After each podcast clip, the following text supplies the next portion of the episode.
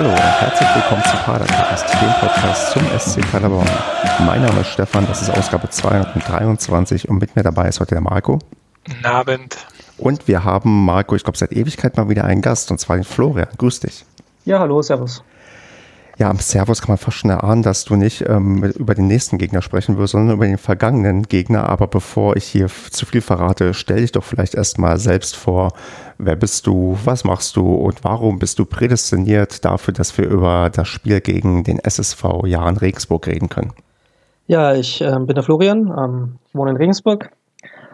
Ähm, ja, bin Mitglied ähm, des Turmfunks, also des Fanradios vom SSV Jahren, also wo wir jedes Spiel übertragen und zugleich auch äh, Mitglied vom 1889 FM, der Fan-Podcast, wo wir so alle zwei Wochen ähm, ja, das sportliche Geschehen vom Jan beleuchten, aber halt auch ja, über alle Themen, die den Jan einfach betreffen, reden. Ja. Ähm, bin normal im Leben ähm, Redakteur, ähm, also der Jan ist mein Hobby quasi. Ähm, und ja, bin Fan, seit ich hier in Regensburg zum Studieren angefangen habe. Da wächst man dann einfach so ein bisschen in die Stadt rein geht dann zu den Spielen und ähm, ja, so hat sich das ähm, dann bis zu dem Podcast, bis zum Turmfunk hochgeschaukelt, dass man einfach die paar Leute kennenlernt und dann immer mehr reinwächst. Und naja, reden mag ich auch ganz gerne und deswegen ja, ähm, sitze ich dann alle zwei Wochen beim Podcast oder beziehungsweise wir wechseln auf durch und ähm, ja, ja, lebe mit dem Jan. Sehr schön, da ähm, merke ich jetzt ein bisschen Parallele zu mir, weil ich habe auch erst zum Studium zu meinem Verein gefunden und mhm. habe das dann immer weiter ausgebaut, bis dann das in einem Podcast gegipfelt ist. Aber du hast gerade auch schon den Turmfunk angesprochen. Das ist ein Fanradio, oder? Genau, das ist ein äh, Projekt, das mehr oder weniger von Fans für Fans ist. Also das ist ein Fanradio, das jedes Spiel überträgt, ähm, äh, live über die 90 Minuten aus dem Stadion leider in der letzten Zeit, ähm, auch, zumindest was die Auswärtsspiele betrifft, nicht aus dem Stadion. Da machen wir es halt leider von zu Hause aus. Und das ähm, existiert seit 2013. Das wurde zu Drittliga-Zeiten gegründet. Der Jan war gerade abgestiegen aus der zweiten Liga. Und da haben sich ein paar Leute gedacht, da wir die Spiele jetzt äh, nicht mehr ähm, vielleicht auch live im Fernsehen sehen können, ähm, wollen wir die ähm, Übertragung trotzdem möglich machen. Es haben sich eine gute Handvoll äh, Leute gefunden und seitdem ähm, übertragen wir ähm, jedes Spiel ähm, von zu Hause oder von auswärts. Das heißt aber, du bist ähm, dann in der Lage, öfters tatsächlich aktuell ein Spiel auch live im Stadion zu sehen als ähm, Turmfunk-Kommentator? genau. Also ähm, wir sind so jetzt aktuell ein Team von, glaube ich, acht Leuten. Und die zwei, die eingeteilt sind beim Heimspiel, die haben die Chance, das live zu sehen, ja. Das ist ein ziemliches Privileg, wissen wir auch zu schätzen. Und naja, unter Einhaltung aller Hygienestandards dürfen wir das auch äh, machen, ja. Ja, dann bist du, glaube ich, der Erste, mit dem ich äh, spreche, der dieses Privileg auch hat. Von daher, Marco, mhm. ich glaube, da, da muss man auf jeden Fall nachfragen. Ähm, ja, wie ist das denn? Also, wie ist denn so ein Geisterspiel als jemand, der ja kommentiert, aber gleichzeitig auch eigentlich leidenschaftlicher Fan ist und irgendwie da ähm, mitfiebert? Also, wie, wie, wie, also wie ist denn deine Wahrnehmung auch ähm, bezüglich ähm, des Fußballs, wenn man ja das jetzt in dieser Form erleben kann? Ja, also natürlich ähm, merkwürdig und ungewohnt erstmal, weil ähm, ohne, ohne die Fans halt sehr, sehr viel fehlt. Ohne die Stimmung im Stadion. Ähm, wir sitzen bei den Presseplätzen im Stadion ja auf der Haupttribüne oder so gegengerade eigentlich. Ähm, neben uns die Sitzplätze, da ist es teilweise auch ganz lustig, mal die Leute immer zu hören, wie sie ihre Kommentare reinschreien. Ähm, und das fehlt natürlich total. Ähm, und dann ist die Stimmung im Stadion, ja, wirklich ganz komisch. Ja, man hört die Spieler, man hört die Trainer äh, mit ihren Rufen. Während man selber kommentiert, hat man nicht so viel Zeit, sich das ähm, oder so viel Muße, da sich auch drauf einzulassen. Und ähm, ja, deswegen spielt man das dann meistens routiniert runter während dem Spiel. Aber so, wenn man dann mal so eine stille Pause hat, das ist echt äh, merkwürdig. Und es kann dann schon mal passieren, wenn man ein Tor schießt, dass man dann ins leere Stadion ruft als Fanradio, klar. Also ihr wart, dass sie gerufen habt. kann ich, müsste ich jetzt rekonstruieren, aber kann durchaus vorkommen, sowas, ja. Weil wir kommentieren natürlich, äh, ja, als Fanradio ein bisschen emotionaler als jetzt der Kollege von Sky vielleicht. Und das hoffe ich. Auch, äh, ja, wir haben dann auch unsere, ja, teilweise Sprüche drauf, die natürlich irgendwo ein bisschen so das, den Charme von dem Turmfunk ausmachen und äh, deswegen wird das auch ganz, ganz gut angenommen von den Fans. Mhm. Und Ja, Marco, frag du. Und, und, wie habt ihr das in der Vergangenheit gemacht, also bevor äh, Corona den Fußball im Griff hatte, ähm, mit Auswärtsfahrten? Also wart ihr dann akkreditiert als mhm. ähm, Journalisten und habt dann auswärts auch äh, live sozusagen gestreamt aus, den, genau. aus dem gegnerischen Stadion?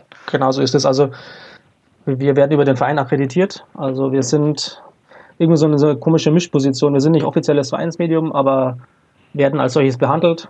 Ähm, fahren dann aber auch in dem Medienbus mit von, vom Medienteam des Jahren. Aber ja, operieren dann also vor Ort so ein bisschen unabhängig. Also wir streamen einfach unsere Sendung runter und die wird dann genau einfach live übertragen. Ja. Spannend. Cool. Ja, total. Also hätte ich das mal gewusst, dass äh, du sogar beim ähm, Fanradio bist, weil das ist meiner Vorbereitung hier mir leider ähm, untergegangen. Aber da muss ich dann dazu ergänzen noch eine weitere Frage stellen, denn wir hier im Podcast, wir diskutieren ganz, ganz oft über das Problem der ja, Entfremdung vom Fußball, vor allem, weil wir auch eigentlich immer im Stadion sind, bei Heimspielen zumindest und das natürlich jetzt ähm, seit ziemlich genau, ja, für mich seit einem Jahr weggefallen ist. Äh, Marco, du hast, glaube ich, dein einjähriges Abstinenzjubiläum erst in einer oder in zwei Wochen, aber dass das schon was mit uns macht, also dass man schon ähm, weniger emotional bei Spielen dabei ist, dass das nur so nebenher läuft. Das ähm, wäre jetzt mal die Frage so bei dir, wie ist denn da so die Entfremdung? Merkst du vielleicht bei dir, dass sie ein bisschen schwächer ist als vielleicht bei Leuten, die gar nicht mehr ins Stadion gehen? Oder merkst du auch bei dir, dass die vielleicht Leidenschaft und Emotionalität hier so ein bisschen abhanden gekommen ist, gerade durch die, ja, durch das veränderte Stadionerlebnis, was man in den letzten Monaten ja über sich ergehen lassen muss? Schwierige Frage. Ähm, ich glaube jetzt persönlich, was mich betrifft, ist die Emotionalität jetzt nicht sehr ab, ähm, oder hat nicht abgenommen. Ähm, ich glaube, dass die auch ziemlich schnell wieder da wäre, wenn man im Stadion ist. Aber äh, man beobachtet schon äh, das Treiben aus einer gewissen Distanz, das stimmt schon. Also alles außer dem Jahren wird mir so ein bisschen egaler, habe ich den Eindruck. Also man schaut sich einfach andere Fußballspiele mehr, mehr mit, mit, mit so einem halben Auge noch hin bloß.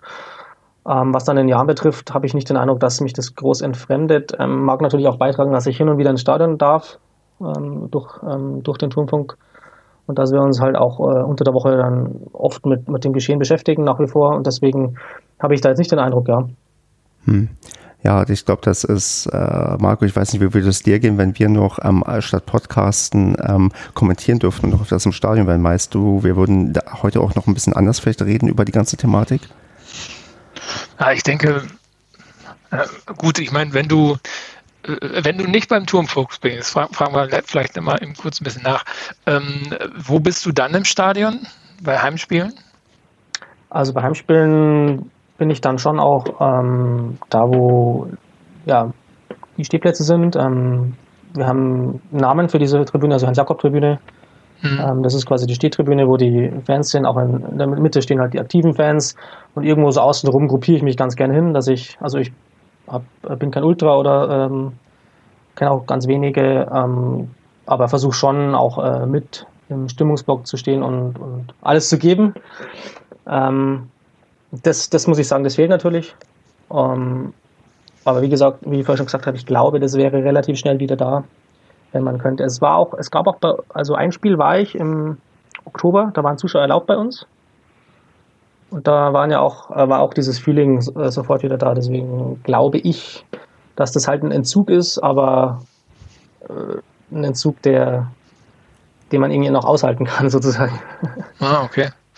Also zurück zu deiner Frage, Stefan. Also ich glaube, dass mir ein reines Radio-Dasein im Stadion nicht das geben würde, was ich im Stadion vermisse. Weil ich vermisse dann schon eher das äh, emotionale, ähm, ja, im äh, Stehbereich äh, mit Freunden und laut und viel Emotionen. Und ich glaube nicht, dass jetzt ein äh, auch wenn ich es prinzipiell gut finde, so eine Radiogeschichte zu machen, dass das das kompensieren würde, was ich, was ich momentan vermisse. Ja, ich glaube auch, also, genau, ich glaube auch, es würde es nicht auch bei mir nicht ersetzen und ich glaube, das ist auch bei ähm, Florian nicht, aber es, ähm, es zögert vielleicht die Entfremdung ein wenig hinaus. Das wäre, glaube ich, meine These, die ich mhm. in den Raum stellen würde. Ja, man bleibt ja noch in Verbindung mit dem Verein. Ne? Also allein, dass man im Stadion ist und so, das kann ich mir schon vorstellen, dann ist das ja äh, sicherlich noch mal ein bisschen familiärer, als es sonst eh schon ist. Ähm, also von daher kann ich mir schon vorstellen, dass das die Bindung aufrechterhält, ja.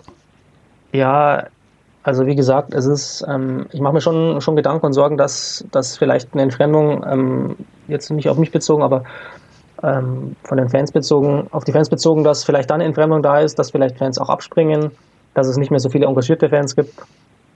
Das, das, das, die Angst habe ich schon, also dass es irgendwann vielleicht, wenn Zuschauer mal wieder voll erlaubt sind, man weiß ja nicht, wann es sein wird. Insofern, ja, kann es sein, dass da einfach Leute ja, sich entfremden und, und das wäre einfach schade, ja. Wie ist das denn? Ähm, ihr messt ja sicherlich auch die, die Zuhörer im Streaming. Ähm, mhm. Nehmt ihr da wahr, dass es, dass es nach unten geht? Mit der Aufmerksamkeit für, euren, ähm, für euer Radio?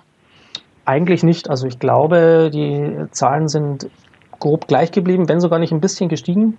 Ah. Also, aber jetzt nicht wesentlich. Also ich glaube, wir haben um ungefähr um grob 300 Hörer im, im Schnitt im Heimspiel, vielleicht auswärts ein bisschen mehr immer. Aber die die Zuschauer oder Zuhörer sind äh, relativ treu, habe ich den Eindruck. Ah, okay. Also es wächst, nicht, es wächst nicht mehr viel, aber es, ble es bleibt so ein bisschen. Ja. Genau, es wird bestimmt ein paar Leute geben, die nicht bereit sind, ähm, für Sky oder den Pay-TV-Rechteinhaber halt zu bezahlen und die dann lieber vielleicht euer, euer Fanradio hören.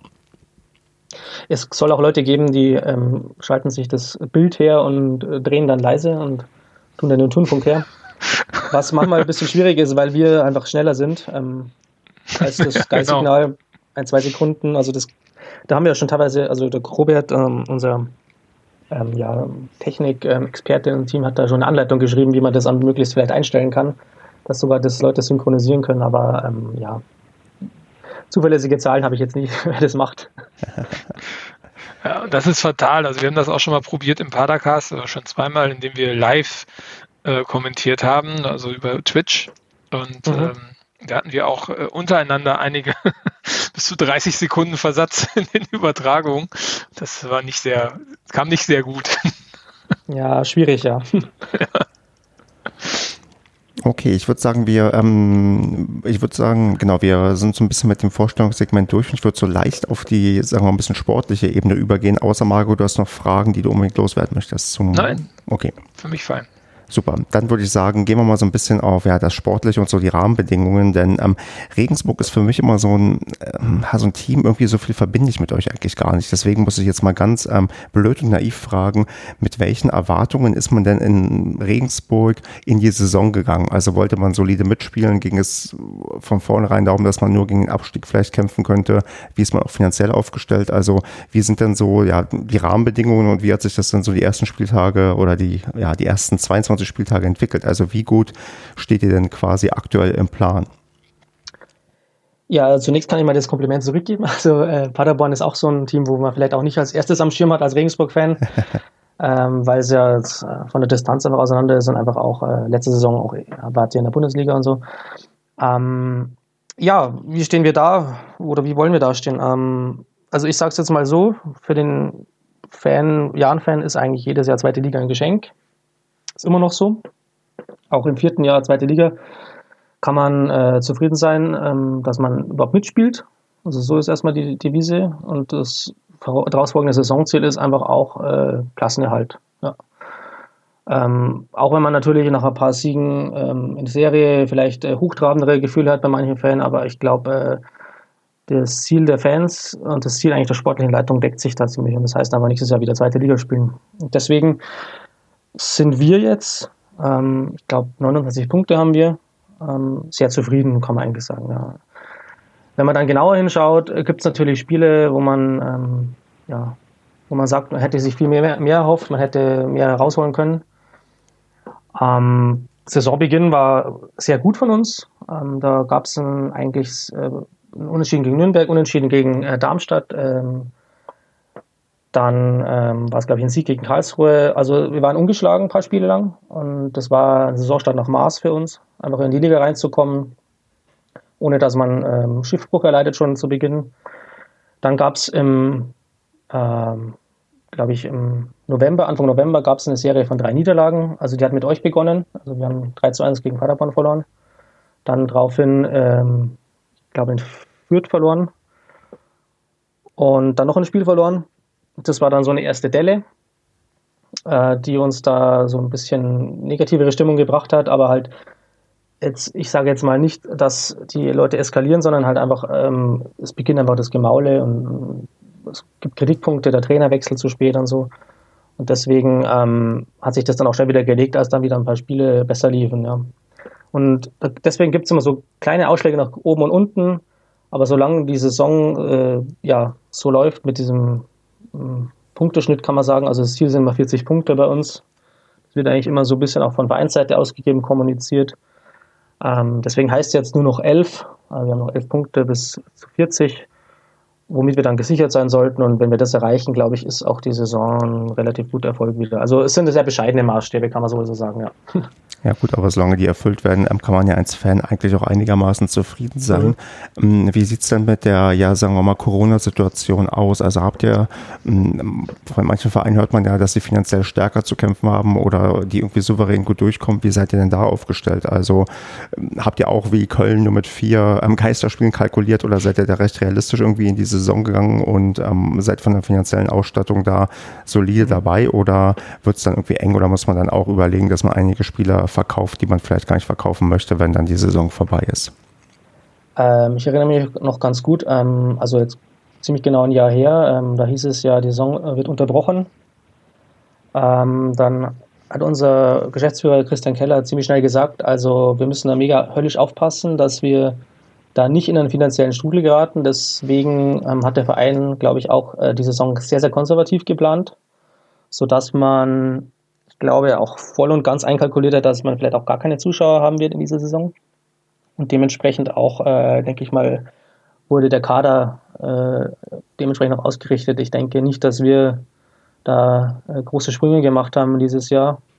Ähm, eher weniger und wir haben halt auch wieder, ähm, sieht man ja an den Neuzugängen, die wir vor der Saison bekommen haben, äh, mehr also auf diese Karte gesetzt. Ähm, Regionalligaspieler, äh, die talentiert sind oder eben auch Leihspieler, so, ähm, um einfach äh, finanziell da gar keine Auswüchse kommen zu lassen. Und ja, ich, man hört auch erstmal momentan gar nichts. Also wir fahren anscheinend in einigermaßen guten Fahrwasser. Ähm, es heißt natürlich, wenn es nochmal so eine Saison kommen würde, das wäre wirklich schwierig. Aber ähm, ja, da muss man einfach mal schauen. Ja, aber das Wobei ihr bei den Leihspielern ja relativ gut zugeschlagen habt. Ne? Also wenn ich hier sehe, mhm. einer von Köln, einer von Hoffenheim, zwei von Hamburg, einer geliehen, einer komplett gewechselt, Bremen. Ähm, also schon ordentlich, ne? Ja, also ich bin auch äh, im Großen und Ganzen auch zufrieden mit der Kaderpolitik. Ähm, man versucht halt immer, ähm, mittlerweile als Zweitligist kann man sich das halt auch erlauben, ja, dass man quasi Erstligisten anzapft, ne, als, als Leih, äh, also ja, als sagen wir mal, Verein, der die Spieler ähm, der Spielpraxis behält. Und ähm, da kann man mittlerweile auch ganz gute Vereine gewinnen. Also, ja, du sagst ja schon, Bremen, Hamburg. Und ähm, ich glaube, vor zwei Jahren hatten wir zum Beispiel mal den Adrian Fein von Bayern München. Mhm, ja. Also da kann man, wenn man sich gut anstellt, äh, durchaus mittlerweile ziemlich talentierte Spieler äh, abstauben. Was wir jetzt gerade ähm, mehr machen, was ganz gut ist, dass wir teilweise Spiele über eineinhalb Jahre oder zwei Jahre jetzt leihen. Ähm, das ist halt einfach für die Teamchemie besser, dass man dann die auch länger an dieses ähm, Spielsystem, das beim Jahren einfach auch gibt, das vielleicht auch anders ist als andere, ähm, bei anderen Vereinen einfach dann besser integrieren kann, ja. Also, du hast ja vorhin die Frage gestellt, Stefan, ähm, was, ich, was man mit Regensburg verbindet. Und ich äh, verbinde in der Tat mit Regensburg was, weil ich habe euch noch in Erinnerung unter Achim Bayerlorzer und auch unter Heiko Herrlich, weiß gar nicht, ob wir da gegen euch viel gespielt haben, aber egal. Mhm, ähm, doch, doch. Dass, dass, ihr dann, dass ihr eine sehr spielstarke Mannschaft seid. Also ich hatte euch in, in, Erinnerung, dass ihr sehr guten Offensivfußball äh, spielt und vor allen Dingen taktisch ähm, super eingestellt seid. Jedenfalls wart ihr das unter Bayer Lorzer. Also da hatte ich schon, ich hatte so mit Regensburg verbinde ich immer keine, keine leichten Spiele. Also da habe ich schon mal Respekt vor, wenn, wenn das kommt, muss ich sagen. Mhm. Das hört man sehr oft von Gegnern. Ich nehme das natürlich als Kompliment. Ähm, ist ja auch super, wenn es so ist. Ähm, ähm, Du hast äh, jetzt bist bis auf Herrlich zurückgegangen. Ähm, das war in der Drittligasaison hatten wir Heiko Herrlich hauptsächlich. Ähm, davor noch Regionalliga, aber ich glaube in der Drittliga waren wir auch dann mit euch in der Liga. Ich glaube, das war 16, ja, genau, stimmt, stimmt, ja. ja, ja. Mhm. Ähm, ich glaube, das war dann sogar die Liga, wo ihr äh, eigentlich auf dem Abstiegsplatz wart und wir aber dann Münch, 60 München ja äh, runtergeschossen haben, die dann direkt eine Liga drunter gelandet sind und ihr, glaube ich, ähm, also Klasse gehalten haben und dann den gehört jetzt, gehört jetzt nichts, ja. nicht zu der Geschichte, aber nur ein bisschen so alte Zeiten auf, auf ja, ja, äh, erleben lassen. Ja, nee, man vergisst gerne, dass wir auch uns bei Regensburg bedanken müssen und nicht über 68 München, das stimmt, ja, ja. Ja. ja, war echt eine äh, lustige Geschichte damals. Aber ja, ähm, wobei ich glaube, der Spielstil hat sich jetzt so ein bisschen verändert. Also wir hatten unter Heiko Herrlich äh, auf jeden Fall einen Offensivstil. Äh, der hat das äh, sehr gelebt und hat äh, auch versucht, die Mannschaft dahin zu bringen. Und das hat auch gut geklappt mit dem Spielermaterial, das wir damals hatten. Und wir hatten auch gute Spieler. Also wir hatten in der Saison Erik Tommy, der heute Erstligaspieler ist. Und hat einfach gut harmoniert. Ähm, unter Bayer Lotze wurde das so ein bisschen modifiziert, also ähm, vielleicht noch ein bisschen extremeres Pressing gespielt. Ähm, und dann kam äh, Messer Begovic, äh, der ja der heutige Trainer ist, der, wie ich finde, so ein bisschen eine defensivere Komponente reingebracht hat. Also der hat ähm, begonnen, nicht mehr so früh anzulaufen und ähm, die Gegner so ein bisschen kommen zu lassen und der Mannschaft so ein bisschen Disziplin in Defensivtaktik einzuprägen. Also wir kriegen jetzt vor allem diese Saison äh, weniger Gegentore als jetzt noch unter Bayer Lorzer oder auch noch letzte Saison. Also wir haben da, glaube ich, pro Saison schon 50 Gegentore immer gekriegt und jetzt stehen wir, glaube ich, gerade bei ja, 29, also so viele Punkte, wie wir haben. Das ist ein bisschen weniger vom, vom Durchschnitt, kann man es vielleicht so sagen. Also es ist so ein bisschen eine Wanderung zum Defensiven, zu, zur Stabilität. Auf Kosten des Sturms. Also wir haben dieses Jahr eine, eine ziemlich, also relativ schwache Sturmeausbeute. Also wir erzielen weniger Tore als die letzten Saisons. Das ist bei uns ein bisschen ähnlich. Wir sind defensiv ähm, etwas stabiler als sonst, aber wir schießen auch weniger Tore, wobei wir ja eigentlich für Offensivfußball bekannt sind. Aber ich musste jetzt mal eine ganz, ganz holprige Brücke bauen. Und zwar, wo du von Defensive und Verteidigung gesprochen hast, habe ich mal durch euren Kader geblättert und mir ist ein Name aufgefallen, der auch mal, zumindest wo ich sofort wusste, Hach, der hat beim Paderborn gespielt, weil ich habe diese eine Spielszene vor Augen, wie er bei uns eingewechselt wurde vor einer Ecke und er eigentlich zum Strafraum sprintet sprintet, um rechtzeitig bei der Ecke da zu sein und dann fällt ein Gegentor, weil ich glaube, er war auch zu spät, nämlich Markus Paliones, der, ich glaube, mhm. bei euch ähm, Langzeit oder länger verletzt war, aber mich würde trotzdem mal interessieren, wie hat sich denn der bei euch gemacht, weil der hat, wenn ich das richtig im Kopf habe, auch eine recht tragende Rolle für einige Jahre bei euch auch gespielt. Ähm, ja, also Palle, äh, wie er was bei uns heißt äh, oder genannt wird, ähm, ist eigentlich ja eigentlich eine, Wahnsinnsfigur, eigentlich eine Vereinslegende fast schon. Also ich will ihn jetzt nicht, will jetzt nicht das Etikett anheften, aber er ist auf jeden Fall einer der Spieler, die am längsten da ist. Also wir haben ein paar Spieler, die jetzt ziemlich lang da sind, Olli Hein und Marcel Nachreiner zum Beispiel, die sind ja wirklich schon seit äh, mehr als zehn Jahren da. Aber Palionis ist einer der, der auch schon sehr lang da ist, nämlich seit der Abstiegssaison 14, 15. Ähm, ich glaube, der kam da, ich bin mir nicht ganz sicher, ob er relativ spät, also noch in der ersten Transferperiode kam oder in der Winterpause. Und in der Saison ging ja dem Jahr richtig schlecht, da wurden wir ja letzter und sind abgestiegen. Und der war da einer so dieser Figuren, die es so ein bisschen rausreißen sollten, ähm, aber dann nicht geschafft haben. Aber er ist auch einer der wenigen äh, gewesen, die dann geblieben ist. Ja. Und äh, Markus Palionis hat dann eigentlich in der Regionalliga, der darauffolgenden Saison, war eine so dieser Galionsfiguren, die dafür standen, dass man halt einfach den Karren aus dem Dreck zieht. Und seitdem hat er eigentlich einen sehr, sehr großen Bonus äh, bei den Fans vor allem, aber halt eigentlich genießt er sehr großen Respekt auch, äh, ich glaube, in der sportlichen Führung. Äh, einerseits halt als einer, der sich nicht aus dem Staub gemacht hat, als Mentalitätsspieler und er ist ja auch schon ein bisschen älter als einer, der die Jungen so ein bisschen anführt und auch diese ähm, Mentalität ähm, lebt, ähm, die wir uns da jetzt die letzten Jahre so ein bisschen aufgebaut haben. Der Markus Palionis hat dann, ich glaube, so schon ab der dritten Liga eigentlich gar nicht mehr so oft gespielt. Also war dann ähm, oft so der Notnagel, der eingesprungen ist, wenn andere rausgefallen sind. Und auch in der zweiten Liga dann vor allem merkt man natürlich auch, dass er nicht mehr der Spieler ist, der das Tempo teilweise mitgehen kann. Er kommt aber hin und wieder schon noch rein und ähm, hilft dazu oder hilft mit, den, äh, das Spiel zu stabilisieren. Also gerade wenn man vorn liegt oder ähm, auf Unentschieden spielt, dass er die Bälle hinten rausköpft, ähm, dass er einfach kämpft und einfach die anderen mitreißt. Ja, also diese Figur ist er bei uns schon noch und ja, um es zusammenzufassen, er ist halt einfach schon so einer, der, der diesen Bonus noch hat, äh, da geblieben zu sein und ein Mentalitätsspieler zu sein seitdem. Ja, und ich bin auch wie ähm, viel sorry, so, Marco. Entschuldigung, ich, ähm, Schlie schließt es ab. Entschuldigung.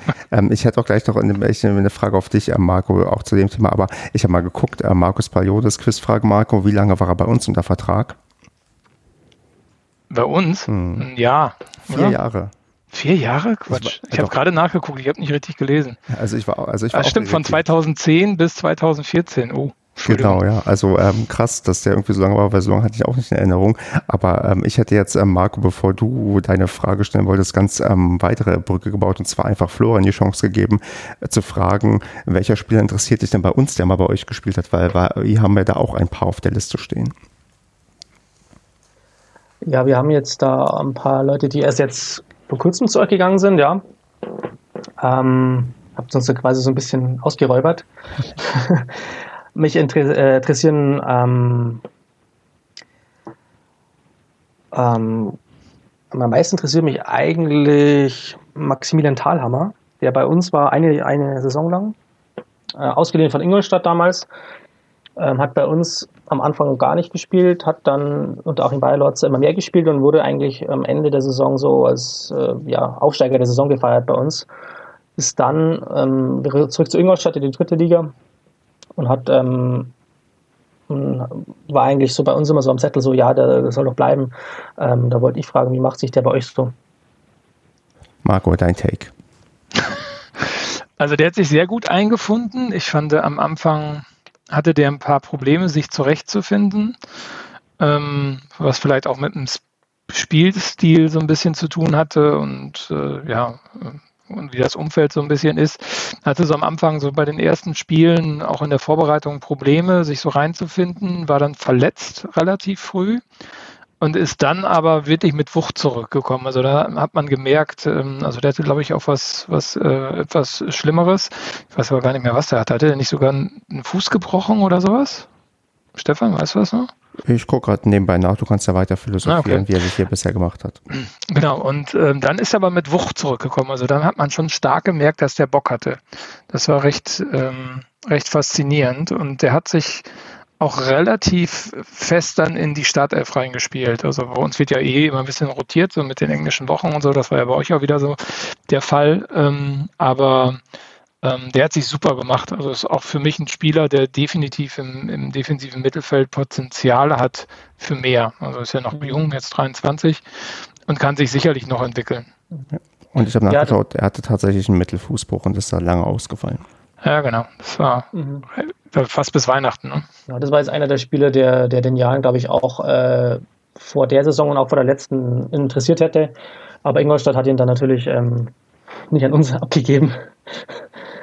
ähm, mich würde aber trotzdem auch interessieren, ähm, die zwei anderen Spieler, die vor der Saison noch bei uns gespielt haben, nämlich Chima Okorochi und Marcel Correa, ähm, die scheinen ja bei euch nicht so die große Rolle zu spielen. Ähm, Correa war sogar äh, nicht im Kader jetzt, die letzten Spiele habe ich gesehen.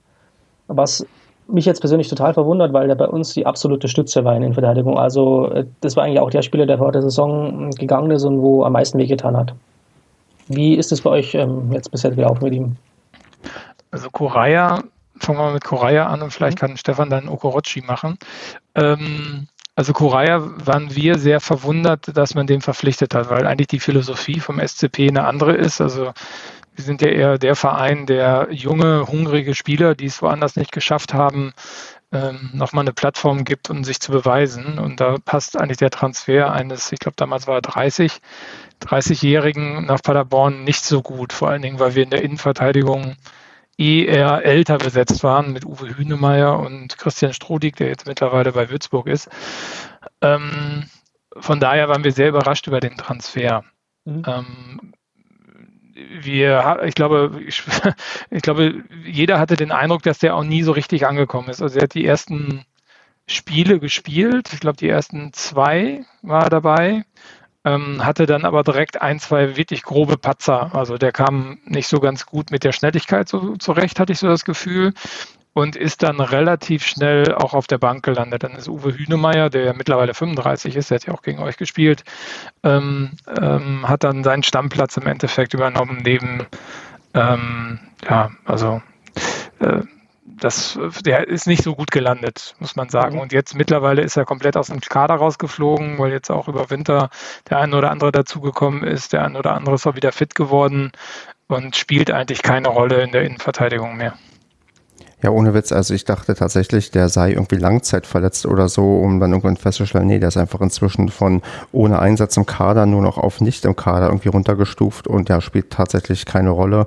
Und ähm, wie, ich finde, ja, so leicht überraschend, weil er ist ja jetzt noch nicht so alt wie ein Hühnemar und ich habe schon das Gefühl gehabt, der wurde genau deswegen geholt, weil unsere Innenverteidigung so alt ist, in Anführungsstrichen, wir aber trotzdem noch ein bisschen Erfahrung dabei haben wollen und ein bisschen Routiniertheit und er so in diese Lücke quasi springen sollte. Das aber anscheinend bisher völlig ähm, fehlgeschlagen ist. Mal gucken, ähm, Sachen ändern sich. Er hat ja auch noch Vertrag bis 2022. Vielleicht kriegt er irgendwie irgendwann ähm, nochmal eine Chance, weil ähm, es wäre nicht das erste Mal, dass wir hier in Paderborn in den letzten Jahren dann fabulöse Comebacks sehen, wie ähm, bei Dörfler zum Beispiel kürzlich, aber aktuell ist, glaube ich, der Weg für ihn sehr, sehr lang irgendwie wieder reinzukommen. Und ähm, wenn man so auf Okorochi guckt, da hm, der war tatsächlich am Anfang so verletzt, der ist für ein paar Spiele ähm, ausgefallen und ähm, durfte am Anfang auch ähm, zuerst ran. Der spielt ja in der linken Verteidigerposition und da hat er ähm, mit, ähm, mit, mit ähm, Collins doch, wie ich finde, recht starke Konkurrenz. Also das ist schon ein, äh, doch einer der besten Linksverteidiger, die wir so irgendwie die letzten Jahre hatten. Der hat auch ein Wahnsinnsprogramm abgespult in den letzten Saisons, ähm, war auch Nationalspieler für Nigeria und war wirklich ähm, also etabliert und gut und an dem ist es ähm, nicht so einfach in meinen Augen vorbeizukommen. Da hat aber der Okorochi ein paar Chancen bekommen, die er dann auch genutzt und dann ja ähm, schon gezeigt, dass er im Vergleich zu Collins offensiver mehr einzusetzen ist. Ähm, weil Collins ist eigentlich immer derjenige, der steht ähm, bei, auch bei der Ecke immer hinten, um abzusichern, weil der einfach vorne ähm, nicht die Offensivpower entfalten kann, die vielleicht in Paderborn von jedem Spieler erwartet wird, außer vielleicht vom Torwart. Und ähm, ich glaube, Okorochi, ähm, Marco, der hatte auch phasenweise, glaube ich, sogar die Ecken geschossen, oder? Ja, der war für Standards. Er hat, glaube ich, einige Standards gemacht, nicht nur Ecken, sondern auch Freistöße. Ähm, hatte dann aber auch wieder in den Spielen, äh, wo es dann zum Wechsel kam, ein, zwei Patzer gehabt. Und äh, ich meine, du merkst ja vielleicht, Florian, bei uns, wenn du Patzer hast, ähm, kriegt auch schnell der Nächste eine Chance, äh, der vermeintlich vielleicht schon äh, aus dem Kader geflogen ist, weil auch Collins war zwischenzeitlich nicht mehr im Kader und der kam dann aber auch wieder mit Macht zurück und ist jetzt wieder gesetzt. Also mhm. Und da bin ich ganz bei Stefan. Also Okorochi ist offensiv, glaube ich, talentierter als ein, als ein Collins, aber Collins ist defensiv einfach viel, viel stärker als ein Okorochi. Vielleicht auch die Erfahrung, die ihn Collins gemacht hat, äh, auch mit der Nationalmannschaft und so. Da kommt der Okorochi nicht dran. Wobei ich würde jetzt nicht sagen, dass das nicht jemand ist, der dann auch mal wiederkommt und den wir auch lang, längerfristig vielleicht noch binden wollen. Genau, so sieht das auch. Also es kann durchaus sein, dass der noch seine, auch seine Einsätze noch bekommen wird, weil Collins, der wird auch die Saison nicht durchspielen. Ich glaube, der hat einfach in den letzten Jahren viel zu viel irgendwie abgespult und ähm, da wird er dann mal zeigen können, dass er vielleicht auch defensiv ähm, mit Collins dann einigermaßen mithalten kann. Aber er ist definitiv ähm, mehr angekommen als ähm, Korea, wie er, glaube ich, genannt werden möchte oder ich weiß es nicht. Korea, Korea, wir wissen, über wen wir reden. Gut, ich würde dann ähm, langsam mal konkret auf unsere furiose Partie am Freitagabend eingehen. Vorher aber ganz kurz noch das Ergebnis der Padercast-Umfrage äh, hier kundtun, denn ich habe auf Twitter gefragt, in Bezug auf die letzte Folge Investoren, ähm, Hochschrift only oder Geld her, egal von wo. Und 57,1 Prozent der 63 Leute, die abgestimmt haben, sagen Hochschrift only. Der Rest sagt Geld her, egal von wo. Und beim nächsten Mal erwarte ich, dass wieder vielleicht 100 Leute mindestens abstimmen. Aber ich habe auch, ähm, da muss ich gestehen, die Umfrage, glaube ich, auch zu einer blöden Uhrzeit gepostet. Das erklärt auch, warum da vielleicht nicht ganz so viele teilgenommen haben. Da würde ich aber doch vielleicht noch die ganz, ganz kurze Frage vorher einwerfen. Äh, Florian, wie ist es denn bei euch? Habt ihr bei euch ähm, Investoren verkaufte Anteile von eurer Spielbetriebsgesellschaft, insofern ihr eine habt, oder seid ihr noch ähm, fußballromantischer unterwegs? Ja, ähm, also wir haben eine Spielbetriebsgesellschaft ähm, seit längerer Zeit schon, also seit ähm, mehr als zehn Jahren, glaube ich sogar schon. Also es war noch in den Nullerjahren. Ähm, ja, und wir haben eine ganz interessante, interessante Geschichte gehabt, nämlich 2017, äh, als der Jan aufgestiegen ist aus der dritten Liga durch ähm, ja, eigentlich einen unverhofften Aufstieg, ähm, hatten wir auf einmal so einen potenziellen Investor vor der Haustür stehen, ähm, nämlich, ähm, ich glaube, Philipp Schuber hieß er. Äh, keiner wusste so recht, wo der eigentlich herkommt und was der eigentlich mit Jahren will, aber er hat auf einmal ähm, Anteile übernommen. Ja, also Anteile, die ähm, vorher andere besessen haben. Ähm, der Verein hat einfach äh, selbst keine gehabt und also nur eine, nur eine, Minderheit. Und der stand auf einmal da und man wusste nicht, was er von dem halten sollte. Und der Hahn hat dann ähm, mehr oder weniger ziemlich schnell, auch in Zusammenarbeit mit, mit den aktiven Fans, äh, beschlossen, sich dagegen zu wehren, gegen diese Übernahme, weil man ähm, dem nicht so recht trauen konnte. Also es gab dann immer übelste Gerüchte, dass der ja das als, einfach nur als Projekt äh, nimmt, um, um ja, seine, sein Geld zu generieren draus. Und also er war einfach vorher nie aufgetreten als, als großer Freund des SSV Jan und deswegen war relativ schnell klar, dass der weg muss. Ähm, und das hat man letztendlich auch geschafft ähm, durch eine also durch eine Übernahme der, dieser Anteile von Herrn Schuber, weil man ihm irgendwie einen Formfehler nachgewiesen hat. Also man hat dann ähm, mit, einer, mit einer Rechtsklausel argumentiert und hat dann dem seine Anteile abgenommen und seitdem hat der Verein ja auch die Mehrheit der Anteile wieder an dieser Spielbetriebs GmbH, also der e.V. Jan Regensburg. Und also ich hoffe, ich habe das jetzt äh, nicht äh, verkehrt geschildert, aber das war eine komplizierte und sehr aufregende Geschichte damals, weil das um, um sich um gut drei Monate handelte. Und ähm, damals wurde auch dieser Kampf, ähm, ja, der, wem gehört der Verein oder ähm, gehört der Verein den Fans oder wem soll er gehören, ziemlich, ähm, ziemlich oft debattiert wurde und, und seitdem ähm, sind eigentlich alle Seiten ziemlich zufrieden, dass das jetzt so gelaufen ist. Dieser Schoberte, von dem hört man auch gar nichts mehr, seitdem hat man auch nichts mehr von ihm gehört. Also ich gehe mal davon aus, dass das ähm, auch zugetroffen hat, was der, dass der einfach nichts Tolles mit dem Verein vorhatte und ähm, da hat sich sozusagen so im Kleinen auch das abgespielt, was äh, im ganzen Fußball ja diskutiert wird. Ähm, soll es Investoren geben, die einem vielleicht den sportlichen Erfolg garantieren? Ähm, wir haben uns jetzt für die sozusagen kleinere Variante entschieden oder für die fußballromantische Variante. Ja. Ähm, also das haben wir sozusagen haut, hautnah miterlebt. Und die Stimmung ist momentan so, dass das äh, um, um ganz, ganz, ganz wenig Geld, eigentlich kein Geld der Welt hergegeben werden sollte. Ja das ähm, erfüllt quasi mein Herz mit voller Freude, weil ich hoffe, dass das äh, sich, ähm, abgesehen natürlich von der Episode, wo irgendwelche Leute sich dubios Anteile sichern, dass das beim SCP genauso bleibt und genauso gesehen wird, dass ähm, man vielleicht erfolgreich auch sein kann, ohne dass man sich ähm, dubiose Leute reinholen kann. Aber ich muss nochmal nachfragen, der hat sich quasi über andere Leute, die Anteile hatten, die Anteile gesichert oder wie kam der da dran? Ähm, so muss es gewesen sein. Also ähm, ich müsste das jetzt äh, hm. im Einzelnen nochmal googeln. Ähm, also diese Schube hat ähm, Anteile, glaube ich. Ähm, also dieses, diese Anteile gab es von verschiedenen Sponsoren ähm, und da gab es auch diesen Regensburg, diesen Tretzel-Vorfall, äh, der bis in die Kommunalpolitik rein ging und unseren Oberbürgermeister zu Fall gebracht hat. Da war der Jan ja auch ein bisschen involviert. Und diese Anteile, glaube ich, also von diesem Bauunternehmer, der sich dann zurückgezogen hat ähm, zu der Zeit, als dieser Korruptionsskandal in Regensburg einfach so im Gange war. Das war alles im selben Jahr, ich glaube 2017 war es. Diese Anteile hat er dann äh, übernommen, also von diesem Tretzel, ähm, der den Jahren, in den vergangenen Jahren, als dem Jahr nicht äh, finanziell nicht so gut ging, in Drittliga-Zeiten, ähm, hat er den Verein ja über Wasser gehalten und seitdem hat er diese Anteile einfach gehabt und die hat er in dem Zuge des Korruptionsskandals abgestoßen und die hat dieser ähm, Herr Schober gekauft. Und wie man es dann geschafft hat, dem, dem wieder die Anteile abzuluxen, ähm, das ist eigentlich ein Kunststück. Ähm, da müsste eigentlich unser ähm, Vorstand mal ein Buch drüber schreiben. Aber das ist ähm, eine interessante Geschichte, die ich bisher noch nicht so kannte und die ich auch schon mal im Kopf hatte. Was ist denn halt, wenn deine Anteile du jemanden verkaufst, den du gut findest, aber der verkauft die weiter oder wenn er privat ist, er vererbt sie weiter, weil er verstorben ist oder er verschenkt sie weiter. Schön, dass das auch schon mal passiert ist, dass man davor vielleicht warnen kann, weil dann plötzlich Anteile bei, Leute, bei Leuten landen, bei denen man das vielleicht nicht möchte. Ähm, Finde ich gut, dass du das hier nochmal ähm, anbringen könntest und vielleicht dann noch die ein oder anderen Leute in Paderborn sensibilisieren kritisiert hast, dass man aufpasst, an wen man Zeug verkaufen möchte und an wen nicht. Mhm. Bloß weil mich das jetzt persönlich interessiert und weil ich es gar nicht mitbekommen habe, ähm, wie ist gerade die Diskussion da bei euch? Ähm, Gibt es da irgendwie Interessenten, die bei euch da vor der Tür stehen? Oder? Die, die, die stehen Schlange, Florian. Du weißt Aha. doch, der SCP hat so große Strahlkraft. Die Leute wollen hier wie bekloppt das Geld reinstecken.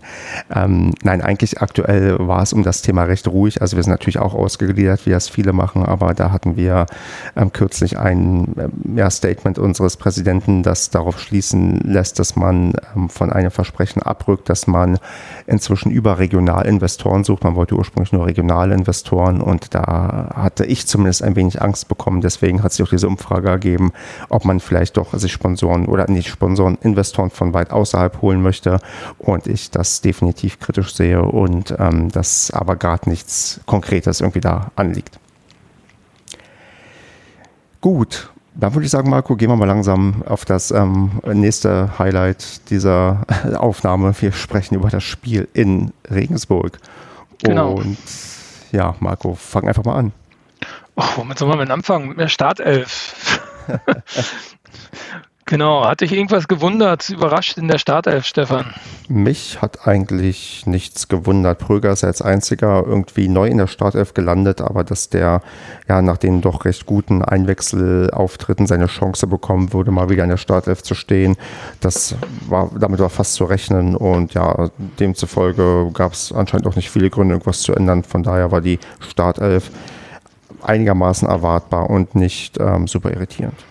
Ja, sehe ich ganz genauso. Florian, wie sieht denn das aus? Ähm, was hattest du denn erwartet von Paderborn? Also, was, was war deine mhm. Vorstellung, wie Paderborn aufspielt und was dort passieren wird? Ja, Paderborn ähm, ist natürlich auch ähm, irgendwo als unangenehme Mannschaft äh, in Erinnerung, Erinnerung geblieben. Ähm, wir sind ja schon öfters äh, aufeinander getroffen, gerade unter Steffen Baumgart. Und da haben wir immer in Erinnerung, dass es ein sehr, sehr flinkes Team ist.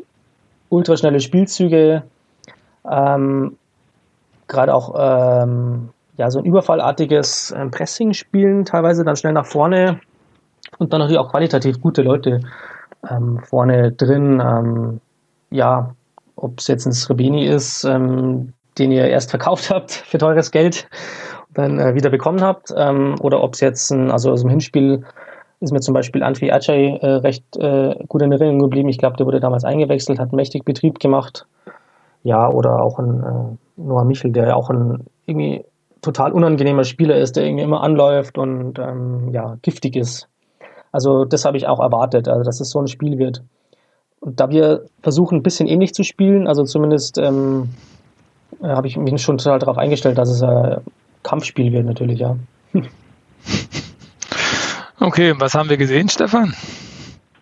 Uh, ja, eigentlich irgendwie ein ähm, Spiel, was mir eigentlich also, also nicht gefallen hat, denn ähm, Paderborn hat gefühlt irgendwie aus dem Spiel einfach zu wenig mitgenommen, weil ich habe hier so als ähm, These für mich aufgeschrieben, dass wir mindestens einen Punkt zu viel verloren haben, vielleicht sogar ähm, ja, drei Punkte, weil wir eigentlich doch eine, eine ganz ordentliche Leistung gezeigt haben, die aber irgendwie nicht mit Toren honoriert wurde und ähm, dementsprechend nicht wirklich ähm, mich zufriedengestellt hat. Also ich fand, wir sind eigentlich ganz gut ins Spiel gekommen, aber ich hatte das Gefühl, dass das Spiel aus Paderborner Sicht ein wenig träge war. Also, ich meine, das war ja jetzt das dritte Spiel innerhalb von sieben Tagen. Und ja, das war irgendwie, man hat gemerkt, dass den Leuten das in den Beinen steckt, also auch in den Köpfen. Also ich fand, da waren nicht so die, ja, die Blitzlichtmomente dabei, wo man gesagt hat, oh, das ist jetzt der Schnittstellenpass, der genau gepasst hat und das wird gefährlich. Und ähm, hatte dann auch das Gefühl nach einer Zeit, äh, dass der Jan das Spiel so ein bisschen übernommen hat, oder Florian? Ähm, so ähnlich sehe ich es auch. Also ähm, ich finde, die erste Halbzeit vom Jan war ähm, offensiv jetzt kein äh, großes Feuerwerk. Ähm, wir haben aber relativ gut verteidigt, finde ich. Also wenn man ähm, sich so die Chancen so ein bisschen durch den Kopf gehen lässt, viel war da eigentlich jetzt auch nicht von, von eurer Seite. Gut, von unserer eigentlich auch nicht großartig, aber ähm, es war zumindest so ein Spiel, wo du sagst, mit 0 zu 0 bist du eigentlich zufrieden und ähm, ja, gegen Paderborn fängt man sich gerne mal ein Tor, habe ich den Eindruck. Ähm, Im Hinspiel hat es halt auch äh, geklingelt. Durch eine Standardsituation war es dann, glaube ich.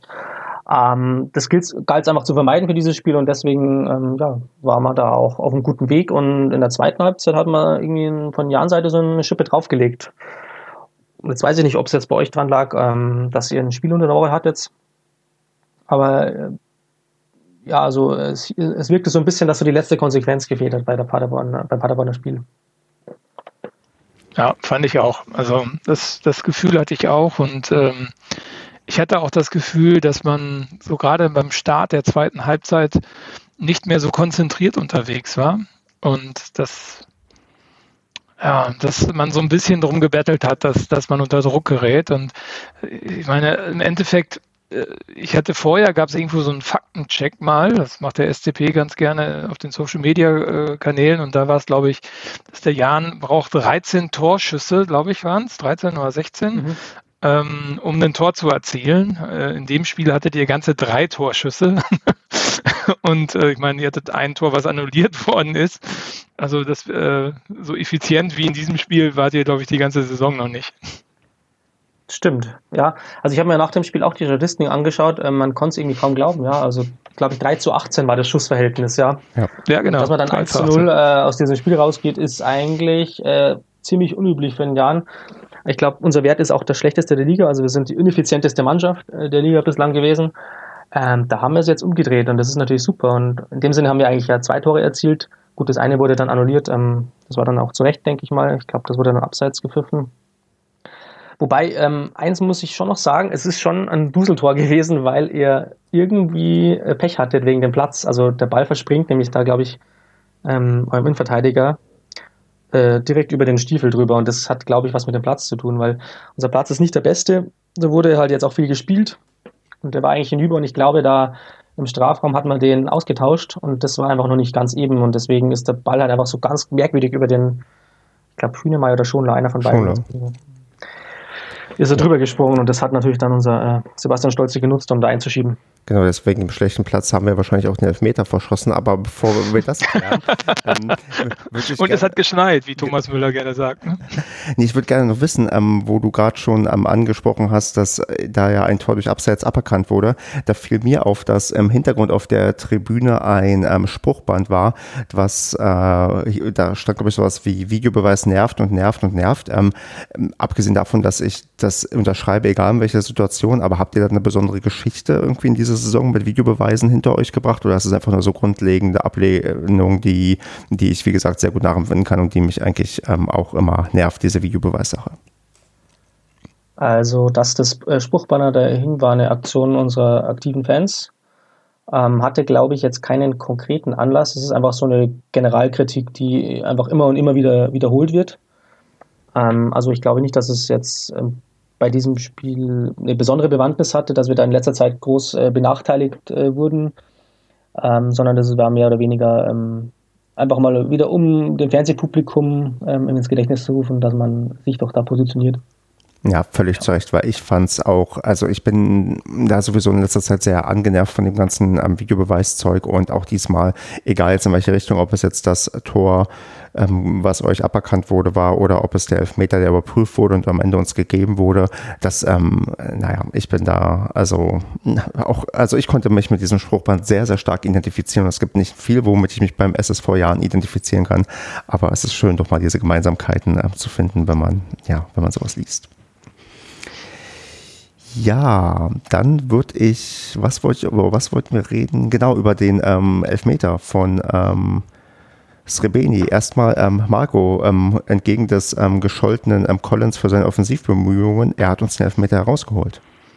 Ja, ich war auch ganz verwundert, dass der da so mutterseelend alleine im Strafraum rumrannte und auch noch einen Spieler hinterlaufen hat. Also ähm, genau, das ist eigentlich nicht das, was Collins normalerweise tut. Und dann wirklich auch meiner Meinung nach ein bisschen unnötig äh, von euren Regensburger, ich denke mal, es waren Innenverteidiger, ähm, ja, irgendwie von hinten in die Beine, mhm. also nach, so nach vorne reingehakt. Das war, fand ich sehr ungeschickt. Ich weiß nicht, wie hast du das äh, gesehen? Das war Benedikt Saller, also Außenverteidiger, Rechtsverteidiger ah, von uns. Okay ähm, der, der sich da wirklich ungeschickt angestellt hat, ähm, wird er wahrscheinlich selber wissen, wenn er das sich nochmal anschaut, dass das, ja, ich finde es einerseits sehr clever von Collins, weil er, ähm, weil er genau weiß, dass es da zum Kontakt kommen kann, denke ich mal. Andererseits ziemlich ungeschickt von uns, weil er einfach, also von Benesala, weil er einfach da hingeht, wo er nichts, nicht so hingehen sollte, ja. Und ähm, deswegen gab es auch im Großen und Ganzen da keine Diskussionen über den Elfmeter, ja. Ja, und dann kommt es halt, wie es ähm, kommen muss. Ähm, Srebeni, der glaube ich schon, ich glaube, er hat davor fünf Elfmeter verwandelt, einen verschossen, der aber dann per Nachschuss reinging und diesmal wirklich zum ersten Mal aus einem Elfmeter kein Tor entsteht, wenn ähm, Srebeni angetreten ist. Und da jetzt meine Frage, ähm, es hat ja auch der Kommentator ähm, betont, dass ihr anscheinend Elfmeterschießen in dieser Saison gerne macht und schon viel ähm, geübt habt. Wie gut ist euer Keeper? Also war dir klar, dass der ähm, die Elfmeter auch halten wird? Also weil er im DFB-Pokal, glaube ich, dreimal bereits Elfmeterschießen quasi unter Wettkampfbedingungen üben durfte. War der schon immer bekannt quasi als Elfmeterkiller oder, oder hat das diese Saison quasi auf die Spitze getrieben durch seine ja, intensive Betrachtung dieser Disziplin? Ja, also ähm, er hat es diese Saison eher auf die Spitze getrieben. Also er war jetzt, glaube ich, nicht so bekannt als der Elferkiller. Ähm, Wäre mir jetzt zumindest auch nicht aufgefallen, bevor er zu uns gekommen ist. Ähm, ich weiß gar nicht, wie es letzte Saison war, aber diese Saison ist es natürlich total auffällig, dass äh, Alex Meyer mh, ein überragender Torhüter ist aktuell. Also er ist ziemlich gut in Form äh, durch die Pokalsachen. Also er war ja, wir haben jetzt dreimal, sind dreimal weitergekommen nach 120 Minuten Elfmeterschießen, haben dann gewonnen durch ein paar gehaltene Elfmeter auch von ihm. Also das hat ihm halt mega Selbstvertrauen gegeben. Und ich glaube schon, dass er so ein Torwart ist, der einfach total talentiert ist, aber er muss das auch, ähm, er muss, glaube ich, auch so ein bisschen die Sicherheit verspüren. Er muss viel spielen, dass er dann auch auf sein Level kommt und das hat er halt bei uns. Das hat er, glaube ich, vorher ähm, im Profifußball nicht. Und jetzt ruft er halt erstmal sein Potenzial voll ab und das fällt halt dann total auf bei solchen Situationen.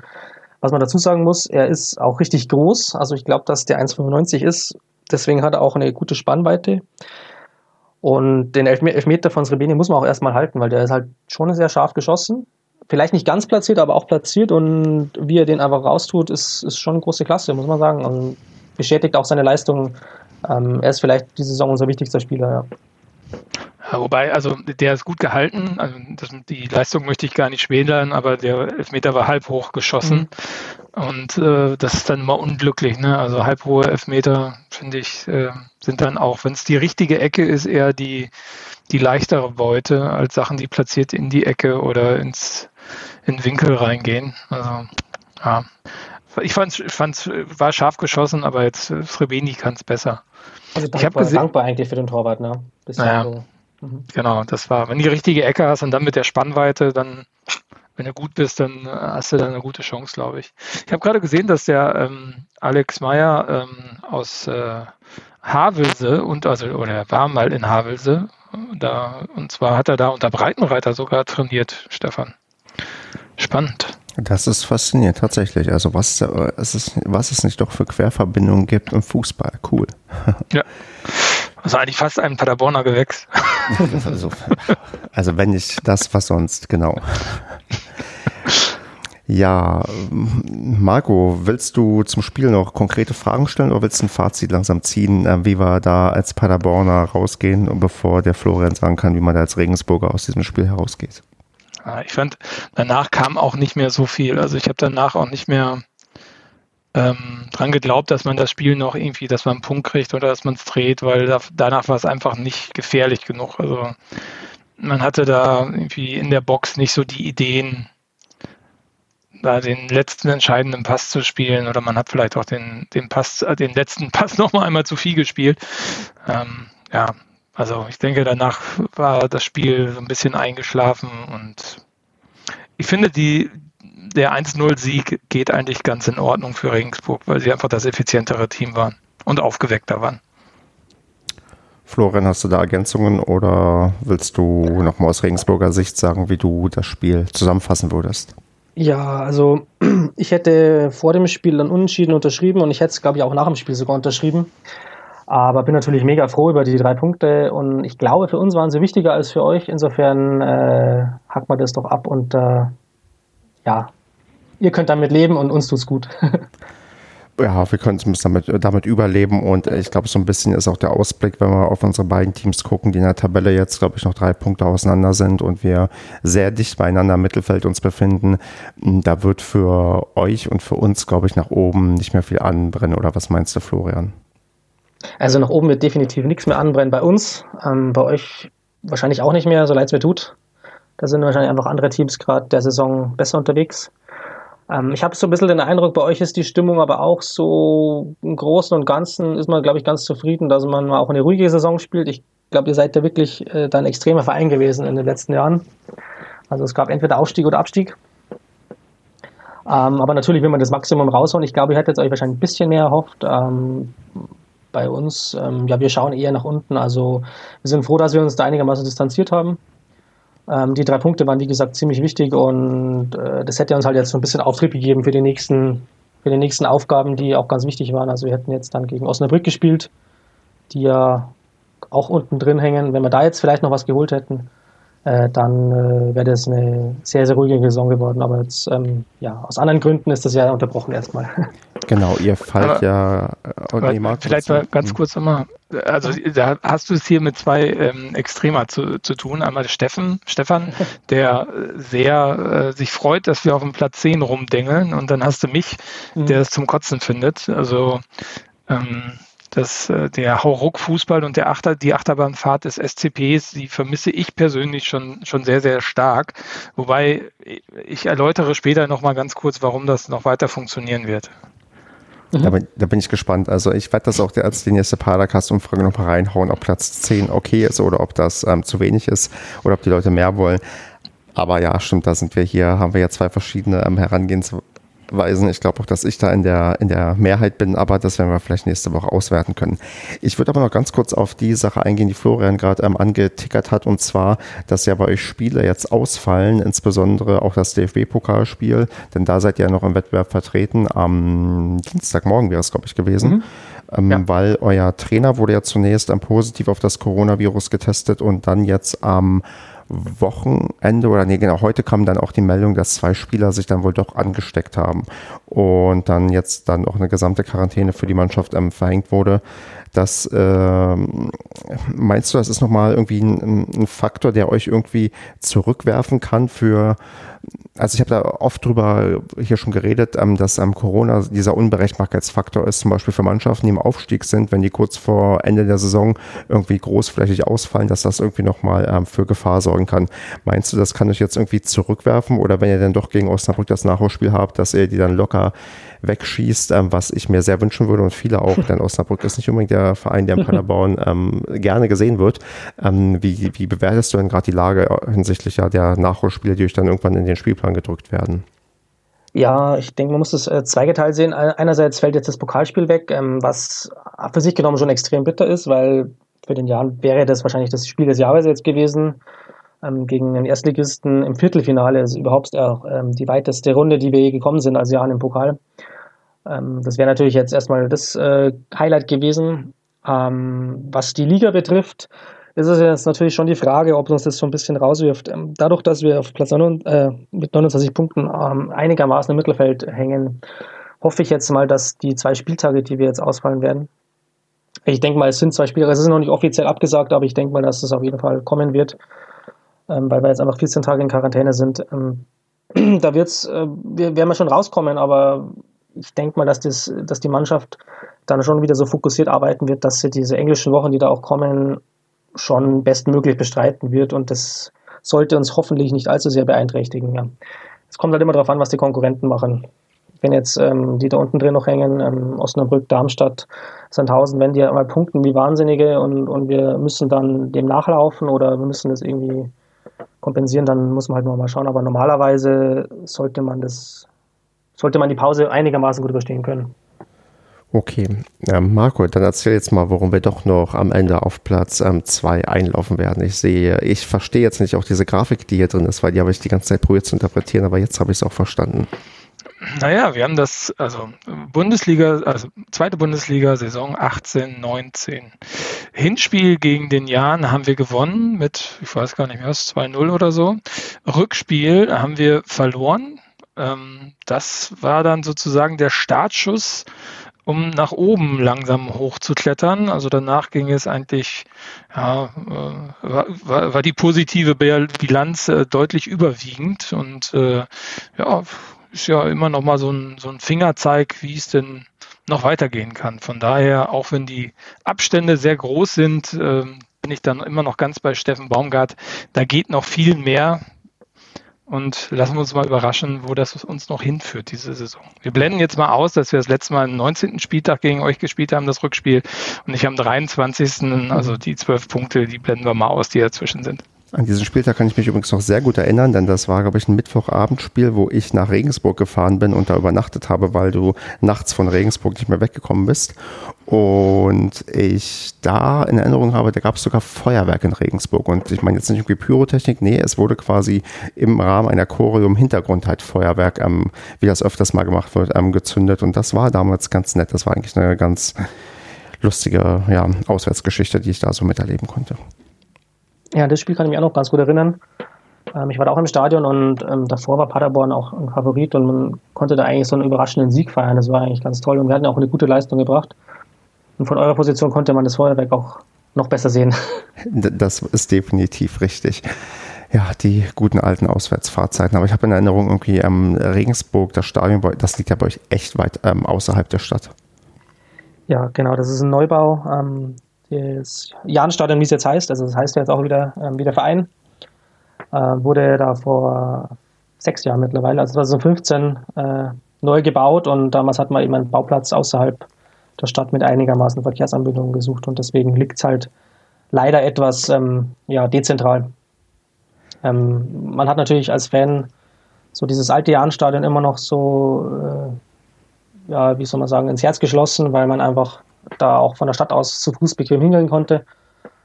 Aber so Neubauten entstehen einfach nicht mehr in, in Innenstadtlagen, deswegen ja, muss man sich damit arrangieren. Ja, und ähm, solange ihr auch nicht das Problem hattet, was wir hatten, als wir außerhalb gebaut haben, dass dann trotzdem noch Anwohner klagen konnten und Erfolg hatten bezüglich Lärmbelästigung, ist ja auch alles gut. Ich glaube, bei euch da in der Nähe ist eigentlich, zumindest in meiner Erinnerung, war da gar nichts. Also auch der Parkplatz war riesig damals in Regensburg. Es ist, es ist quasi am flachen Land. Es gibt nur ein paar, äh, ja, da beginnen dann so äußere Ortsteile, die so ein bisschen weg sind, die beschweren sich dann vielleicht, weil irgendwelche Autos bei ihnen in der, in der Straße parken. Ja, das kann dann auch vorkommen. Aber nicht so, dass es, glaube ich, das Projekt irgendwie zu Fall bringen könnte. Gut, Marco, äh, sind wir schon im sonstiges Segment, wo wir gar nicht so viel stehen haben, oder hast du noch Sachen, die du vorher loswerden möchtest? Wie hieß denn euer Stadion damals? Weil damals hieß es anders, ne? Es, mhm. Beim Rückspiel. Continental Arena hieß es damals noch. Continental. Wieso, wieso hat sich das erledigt? Weil die Continental ist ja jetzt nicht zwischendurch pleite gegangen oder so. Ja, auch eine interessante Geschichte eigentlich. Ähm, die hatten sich damals die Namensrechte gesichert, als das Stadion neu war.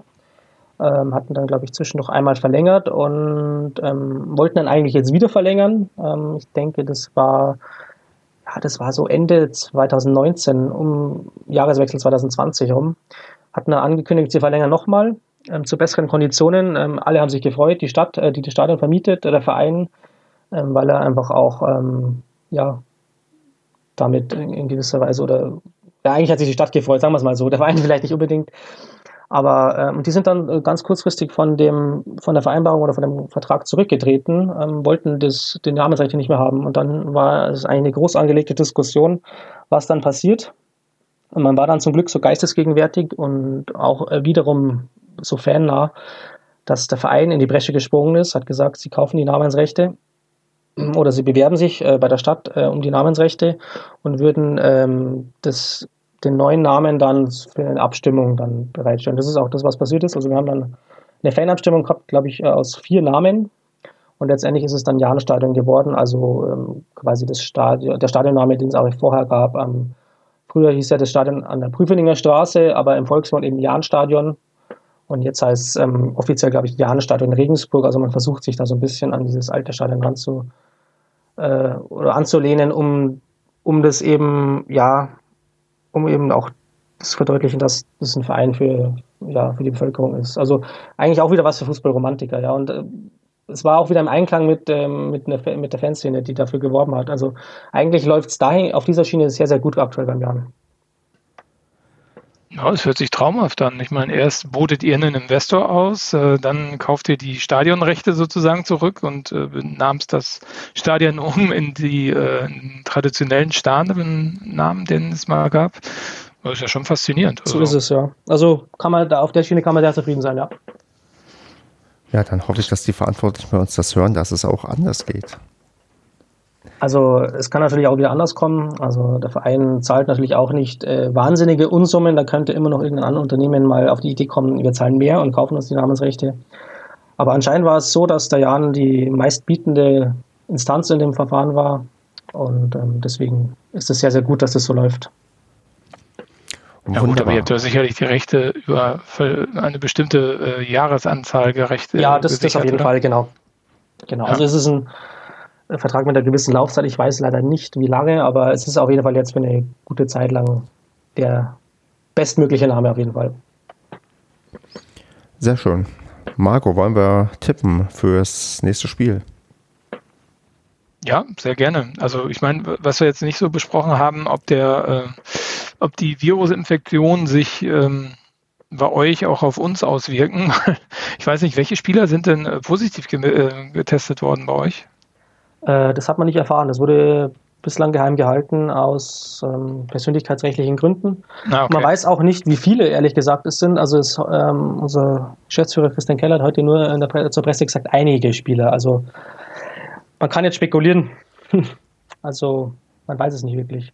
Okay, weil wir hatten heute bereits ähm, Schnelltests, die ähm, negativ ausgefallen sind, aber wenn man rechnet, ähm, da liegen keine drei Tage dazwischen und diese Schnelltests brauchen wohl zwei, drei, vier Tage, bis die auch anschlagen. Also bisher haben wir noch keine ähm, ja, Infektion davongetragen durch, die, durch das Spiel, aber man weiß ja nicht, was da vielleicht noch kommt. Ja, wir hoffen natürlich auch, dass das ähm, euch jetzt nicht trainiert. Ähm, ich denke mal, also, dass alle Beteiligten da schon mit, mit bestem Wissen und Gewissen gehandelt haben. Am Freitag hieß es eben noch, um, nur mehr Saseli Begovic ist ähm, positiv getestet, der Rest nicht. Seitdem hatten wir dann auch keinen Kontakt mehr ab dem Moment, ab diesem Testzeitpunkt. Aber ja, heute weiß man ja, dass ein paar Leute das schon irgendwo dazwischen auch gekriegt haben und man weiß es nicht, was im Spiel passiert. Also es ist echt eine sehr, sehr ungute Geschichte. Ja, definitiv. Also ist halt die, ja, Entschuldigung. Zeigt ja, wie fragil die Lage ist, also dass das ähm, ganz schnell mal irgendwie schief gehen kann. Man kann ja auch irgendwie nicht von irgendwie, irgendwie mit Fingerpointing kommt man da nicht weiter. Also das ist halt, ähm, das kommt halt vor. Ich meine, das Hygienekonzept scheint ja insgesamt ähm, im Großen und Ganzen Garten in den ersten beiden Ligen ähm, zu funktionieren. Da ist bisher noch keine, also da auch, es gab ein paar größere Ausbrüche durchaus irgendwie, aber bisher hält sich das ja doch tatsächlich sehr, sehr in Grenzen. Also auch was dann Nachholspiel und was weiß ich angeht. Aber das ist natürlich jetzt so, ja, dann so der Worst Case, auch wenn man gar nicht sagt, wie viele Spieler wirklich betroffen sind, was ja vielleicht dann dafür spricht, dass es doch mehr sind, als man vielleicht ja kommunizieren möchte, weil man dann sich ähm, Fragen gefallen lassen muss oder irgendwie sehr negativ dasteht, wie das sehr schnell so ist, dass dann gesagt wird, hier, was macht ihr eigentlich für einen Mist oder was macht ihr verkehrt, wobei man vielleicht auch einfach nur Pech hatte, gerade wenn es die hochansteckende britische Variante war, die sich dann vielleicht einfacher überträgt. Marco, du wolltest was sagen, glaube ich. Und du hast das jetzt schon abgehandelt, okay, alles perfekt. gut. Gut dann ähm, drücken wir einfach mal die Daumen, dass A, natürlich die bei Regensburg ähm, schnellstmöglich alle wieder genesen und da gut durchkommen und dass ähm, B, natürlich auch alle Leute, die irgendwie Kontakt hatten, sich nicht anstecken und dass irgendwie alles ähm, sich in Wohlgefallen auflöst. Und ähm, wenn Regensburg am Ende den Pokal gewinnt, ähm, dann, äh, weil sie gegen Bremen dann im Nachholspiel gewonnen haben, dann wäre das auch fußballromantisch ganz schön, dass ähm, keine Bundesligamannschaft das holt, sondern mal eine Zweitligamannschaft. Und ja, dann würde ich jetzt äh, tatsächlich ähm, tippen wollen und ähm, ja, mit Marco äh, und fragen, Marco, wie sieht es denn aus am Wochenende? Ich glaube, wir spielen wieder Freitag gegen Darmstadt 98. Wie hoch gewinnen wir denn da? Ja, Hinspiel haben wir 4-0 gewonnen, ne? Und ja. eigentlich müssten wir mal Noten platzen. Also ich tippe auch mal stellvertretend für den Andreas 4-0 ja komm, dann machen wir das, da heute auch so viele nicht da sind, einfach konsequent den Andreas-Tipp ähm, 4 zu 0. Ähm, für Florian zur Erklärung, Andreas tippt immer 4-0 und ähm, deswegen machen wir heute mal den Andreas-Solidaritätstipp für alle. Ähm, sagen einfach, wir, dass wir 4-0 gewinnen und dir können wir ja leider gar keinen Tipp anbieten, den du irgendwie loswerden kannst, außer du willst sagen, wie Paderborn gegen Darmstadt spielt, ähm, dass du vielleicht doch ein bisschen Interesse hast, äh, könnte daran liegen, dass ähm, Darmstadt ja hinter euch liegt und du dann vielleicht auch für uns 4-0 tippst oder hast du noch einen realistischeren Tipp? ich glaube, es wird ein dreckiges 1 zu 0. Äh, aber für Paderborn, was mir ganz recht wäre. Aber Darmstadt ist nicht gut drauf, also warum nicht drei Punkte für, für Paderborn? Dann nehmen wir den Tipp auch noch so mit und freuen uns natürlich sehr, dass du hier die richtige Antwort gegeben hast beim Tippen. Und ja, dann würde ich, ähm, bevor wir uns hier verabschieden, ähm, Florian, wo findet man dich denn äh, oder 1889 FM im Internet in dieser großen, weiten Welt? Also Social Media, Webadresse, sag mal alles los, wo man euch findet oder finden soll und was man noch so eine Eigenwerbung so machen kann.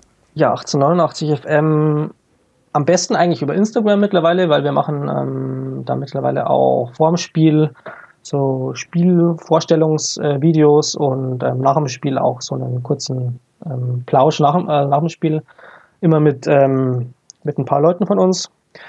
Ähm, also schaut einfach auf Facebook und Instagram, das sind unsere Hauptkanäle, oder auch ähm, einfach auf Google 1889 FM, da findet man uns ganz gut. Könnt ihr auch gerne auf Spotify anhören. Ähm, wir versuchen alle zwei Wochen eine Folge auf die Beine zu stellen und ja, die Jahnwelt zu beleuchten. Was dann den Turmfunk angeht, ähm, da sind wir halt einfach am Spieltag zu finden, einfach unter www.turm.net, ähm, steigen ein paar Minuten vom Spiel immer ein. Und sofern man ähm, ja, hoffentlich von technischen äh, Problemen verschont bleibt, kann man uns dann auch äh, einigermaßen gute Qualität anhören. Ähm, also wer auf Live-Reportagen im Radio steht. Und findet man dich auch irgendwo? Ich persönlich bin jetzt äh, auch auf Instagram und Twitter aktiv, ähm, einfach äh, Florian Kronfeldner, also mein Name, das ist auf Instagram Flo Krone, ähm, kann man gerne auschecken, aber ich bin nicht so der regelmäßige Poster. Also ich äußere mich mehr im Schutz von 1889 AM oder dem 5 Okay, alles klar. Dann ähm, sei den Leuten ans Herz gelegt, dass die da überall folgen und ähm, das mitbekommen, wenn man sich weiter für den Jahren interessiert. Ja, und sonst würde ich sagen, äh, vielen, vielen Dank für die Zeit, die du dir genommen hast. Wir bitten natürlich um Feedback, wie es euch gefallen hat, dass wir hier mal wieder einen Gast dabei hatten und ähm, würden das nämlich gerne in Zukunft wieder ein bisschen häufiger machen, da das doch ganz schön ist, mal zu hören, was andere Vereine und deren Fans so umtreibt. Und ja, ähm, Marco, du kannst jetzt, damit ich mich nicht im Kopf und Kragen bei der Verabschiedung rede, die letzten Worte finden und uns heute mal rausschmeißen. Ja, Florian, nochmal vielen Dank, dass du heute dabei warst. Ähm, hat uns sehr gefreut und ähm, euch alles Gute auch noch für den Rest der Saison, dass ihr euch zumindest gut festsetzt im, im Mittelfeld und vielleicht geht ja noch das ein oder andere, dass man da ein bisschen höher klettert. Also vielen Dank, dass du dabei warst erstmal. Und äh, ja, uns wünsche ich, dass diese äh, Schalke-Themen mal endlich aufhören und äh, dass äh, wir davon in den nächsten Wochen vielleicht etwas verschont bleiben und äh, sich dann das Blatt zum Guten wendet. Und ja, ich denke, das sind gute Abschlussworte für, für heute. Gut, dann macht's gut, ihr zwei. Ciao. Tschüssi. Danke, tschüss.